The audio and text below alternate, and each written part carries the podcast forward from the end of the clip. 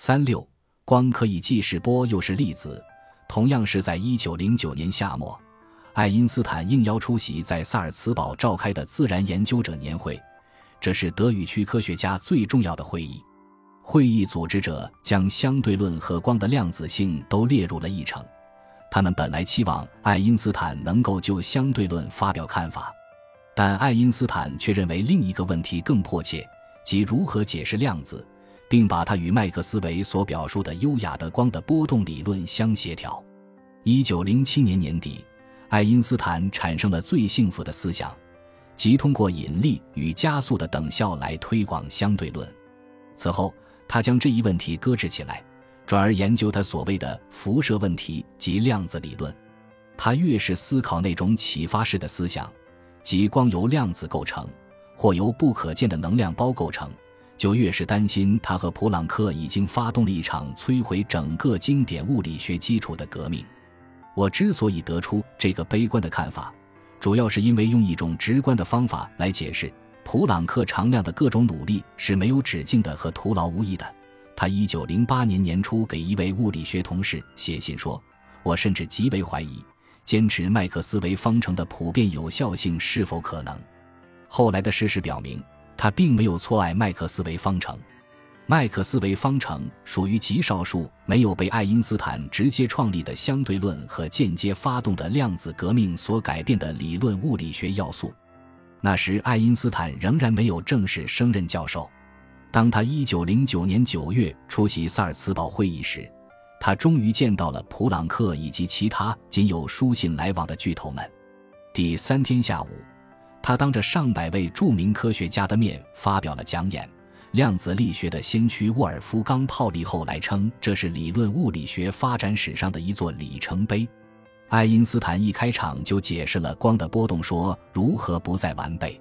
他说，与牛顿的假设类似，光也可以被看成一束能量粒子或能量包。光具有某些基本属性，要解释这些属性。牛顿得光的发射论观点要比光的波动说好得多。他宣称，因此我认为，理论物理学的下一个发展阶段将给我们带来这样一种光学理论，它可以认为是光的波动说和发射论的某种融合。他警告说，将微粒说与波动说结合起来将会引起一场深刻的变革。他担心这不是好事，因为它将破坏经典物理学内在的性论。爱因斯坦曾一度认为，如果接受普朗克对量子的更为狭义的诠释，那么这样一种命运或许可以避免。普朗克认为，量子只是关于辐射如何被发射和被表面吸收的特征，而不是关于实际的光波在空间传播的特征。他问：至少保留关于辐射传播的方程，而只对发射和吸收的过程做不同理解，这是否可能呢？但在将光的行为与气体分子的行为进行比较之后，爱因斯坦不得不下结论说这是不可能的。结果，爱因斯坦说，必须认为光既像振动的波，又像粒子束。他在演讲的最后宣布，辐射同时表现出来的这两种结构特性，不应当认为是彼此不相容的。就这样，经过深思熟虑，爱因斯坦第一次宣布了光的波粒二象性。这与他早年的理论突破具有同样深刻的内涵，有可能将能量子与辐射的波动原理结合起来吗？他愉快地给一个物理学家朋友写信说：“现象与此不合，但万能的上帝自有办法。”爱因斯坦的演讲结束后，普朗克亲自主持了讨论，气氛十分热烈。普朗克仍然不愿接受隐藏在他九年前发明的数学常量背后的物理实在。也不愿接受爱因斯坦所预想的革命性结论，他现在成了旧秩序的维护者。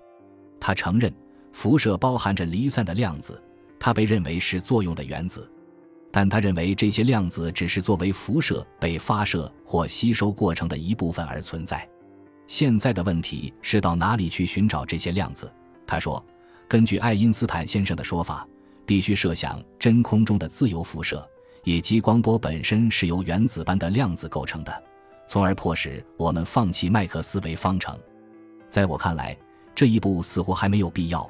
不出二十年，爱因斯坦也会扮演类似的角色，去维护旧的秩序。事实上，他已经在想方设法解决由量子理论所引发的奇特难题了。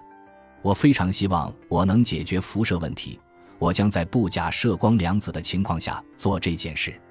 他给一位共事的年轻物理学家写信说：“至少在当时，这实在太神秘了。”随着他升任欧洲德语区大学的教授，他又把注意力转回到相对论这一专属于他的主题，从而暂时逃离量子奇境。